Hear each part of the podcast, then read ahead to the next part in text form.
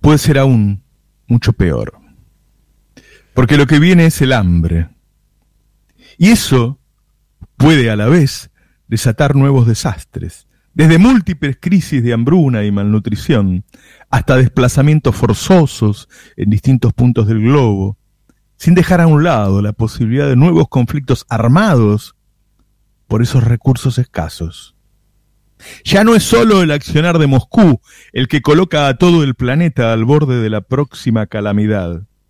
Las sanciones acumuladas sobre Rusia también pusieron un candado sobre una región que comercializa el 12% de las calorías del mundo y una tercera parte de los cereales. Y si faltaba algún condimento más, la política de COVID-0 de China trastocó las cadenas de suministros otra vez al dejar al principal puerto del mundo, en Shanghái, con su actividad reducida. Eso generó nuevos faltantes y por consiguiente más aumentos en los precios. Se rompió la cadena de suministros en el mundo. Ucrania es el principal abastecedor de granos de maíz a China y entre ambos concentran el 60% del mercado de aceite de girasol. Rusia por su parte, elabora cerca del 20% de los fertilizantes de nitrógeno, fósforo y potasio. Países como Brasil, uno de los principales productores de alimentos del mundo, dependen en gran medida de estos químicos para poder trabajar sus tierras por la calidad de las mismas, lo que va a condicionar su capacidad de producción de cara al futuro. Las tapas de The Guardian, The New York Times, The Economist hablan de hambre. La catástrofe alimentaria que se aproxima habla de futuro, habla de futuro. Lo peor no llegó, que se aproxima, dice The Economist. Todos los medios del mundo están hablando de que se viene una hambruna mundial por el alza del precio de los alimentos. The Economist publicó que 23 países productores de alimentos impusieron restricciones a las exportaciones y que no le parezca poco 23 porque no son muchos más los que producen alimentos. El 50% del trigo que se produce en el mundo está fuera del mercado internacional. Repito, la mitad del trigo que se produce en el mundo hoy no está disponible. En la apertura del noveno simposio del Sur al Mundo que organizó la FAUBA, Oliver Antoine, investigador del Instituto Francés de Geopolítica, arriesgó que el proceso de deterioro productivo en el este de Europa se extenderá por lo menos tres años, aún si cesan hoy las hostilidades.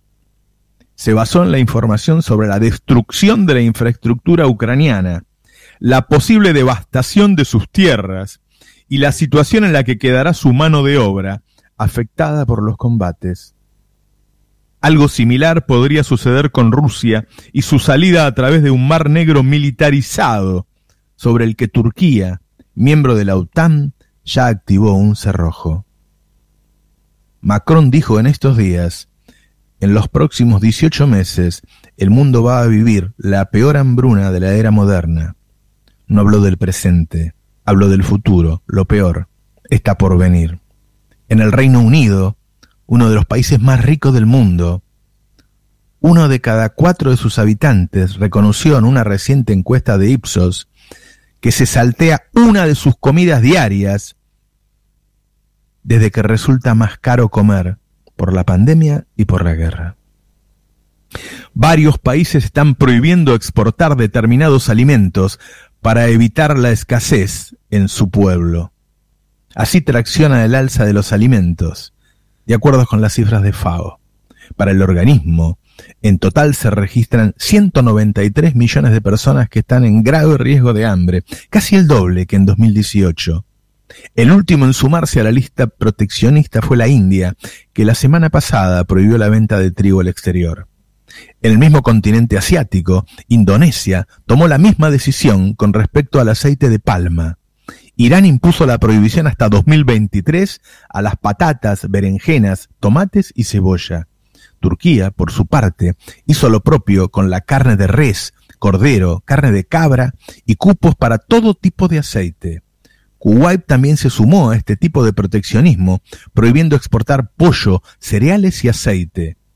También Kazajistán tomó medidas, pero estas solo hasta el 15 de junio, prohibiendo vender, vender harina y trigo.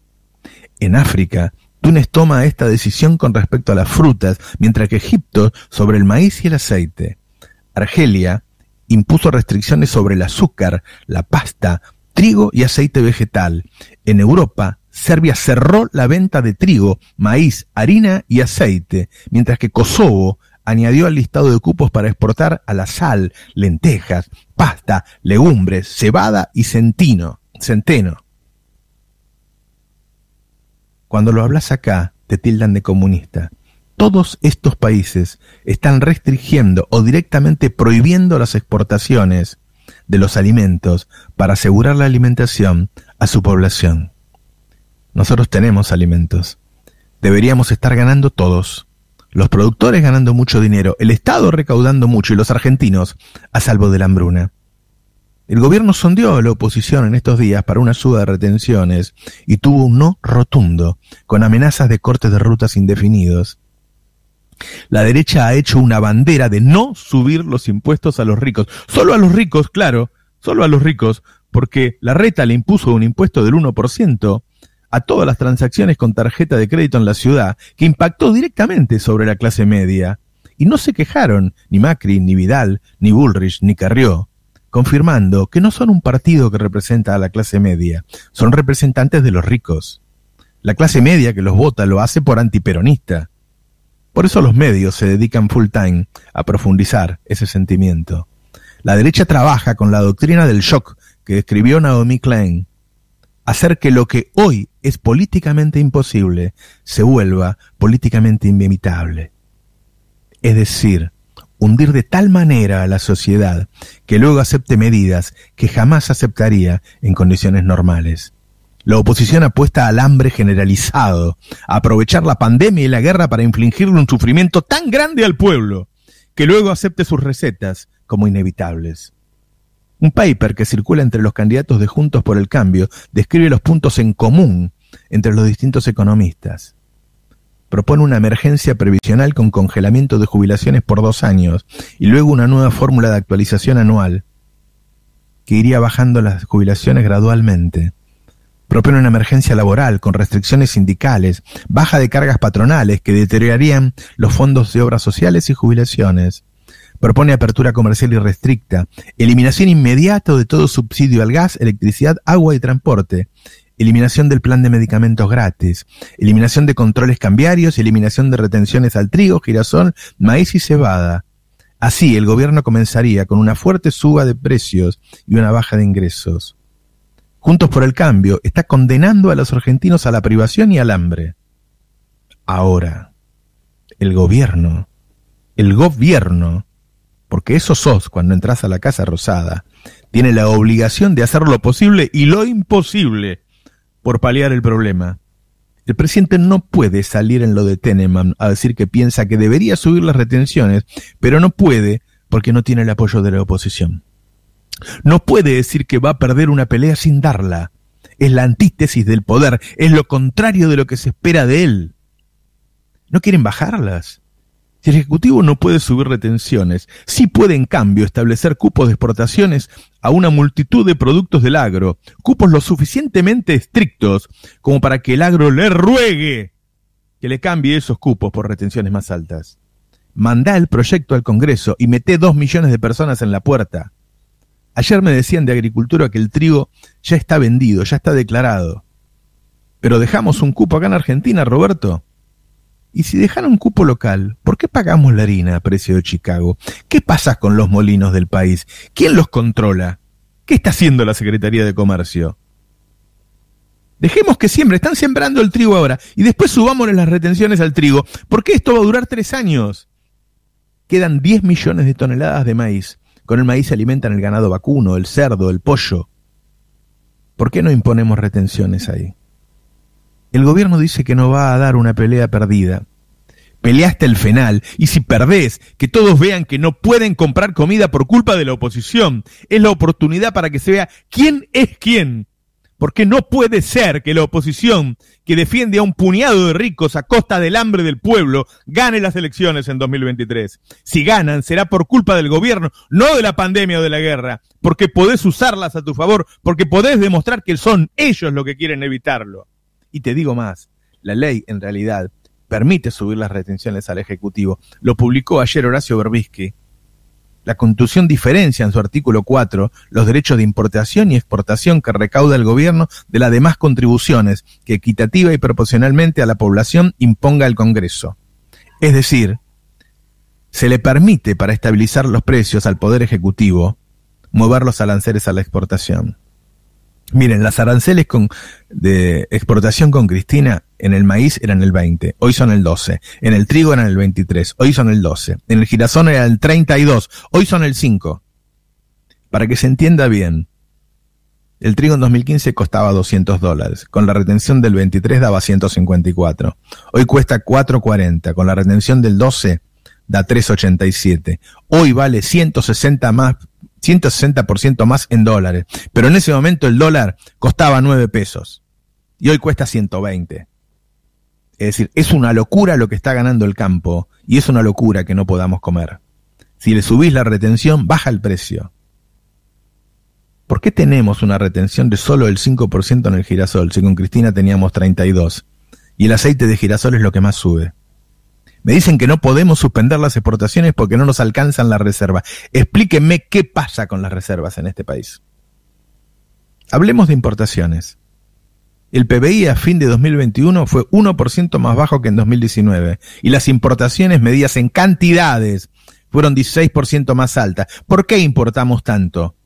Porque hay unos cuantos vivos que están llenando galpones de importaciones, se sobreestoquean, porque para ellos meter importaciones en un galpón es como para cualquiera meter dólares abajo del colchón, pero ellos los compran a precio oficial. Si haces esa cuenta, en 2021 importamos 10 mil millones de dólares de más. Esos 10 mil millones de dólares nos faltan en las reservas. El campo retiene hoy 8.500 millones de dólares por cantidades de grano, no los liquida. La situación es intolerable. Vamos derecho al matadero como ganado sin resistirnos. No solo dejamos que el pueblo pase necesidades, sino que dejamos que sus victimarios ganen las próximas elecciones porque ni siquiera somos capaces de explicarlo. Las cosas que hay que hacer hay que hacerlas en unidad y hay que tener la responsabilidad política de lograr esa unidad porque el pueblo se los va a reprochar. La derecha viene a dar vuelta al país como un guante, vienen a resetear la sociedad, buscan ganar legitimando propuestas antiderechos, antitrabajadores, antijubilados, anticiencia, antieducación y antifeminismo. En Argentina se producen cereales, oleaginosas, carne vacuna, porcina, ovina, caprina, aves, huevos, hortalizas, frutas, azúcar, miel, peces, moluscos, crustáceos y la lista sigue y es infinita. En la geografía nacional se producen centenares de variedades de alimentos. Hice en 2008, con cifras de la Secretaría de Agricultura y las cámaras sectoriales y el asesoramiento de profesionales de la Facultad de Agronomía, el mapa de alimentos básicos del país. En ese momento se producían 135 millones de toneladas en total, que servía para alimentar a 450 millones de personas. Hoy lo actualicé. Hoy lo actualicé. Hoy producimos alimentos para 650 millones de personas y el censo dice que somos 47. ¿Qué clase de gobierno no puede hacer que todos coman si producimos alimentos para 13 veces más de lo que somos? El peronismo volvió para devolverle la felicidad al pueblo. Le pasaron cosas extraordinarias, una pandemia, una guerra, pero está claro que no está haciendo todo lo posible. El pueblo no se corrió a la derecha. Es la mezquindad y la cobardía de la dirigencia peronista la que aleja al votante hacia otras tierras de la que quizá ya no van a volver. No veo a la CGT marchando por el hambre del pueblo. No veo a las organizaciones sociales importantes marchando por el hambre del pueblo. Están hablando de elecciones, de paso. No están peleando por la comida del pueblo. Estamos a tiempo busquemos en el fondo de nuestros corazones las convicciones y el coraje, que parece que en algún momento dejamos a un lado, y luchemos por la felicidad del pueblo. No nos demos por vencidos ni aún vencidos, la batalla aún no está perdida por Perón, por Evita, por Néstor y por Cristina. Salgamos a pelear con la derecha con todas nuestras fuerzas. Tengamos la dignidad de asegurarnos de que a ningún argentino le falten alimentos. Vale la pena la lucha. Buenos días. Esto es Navarro 2023.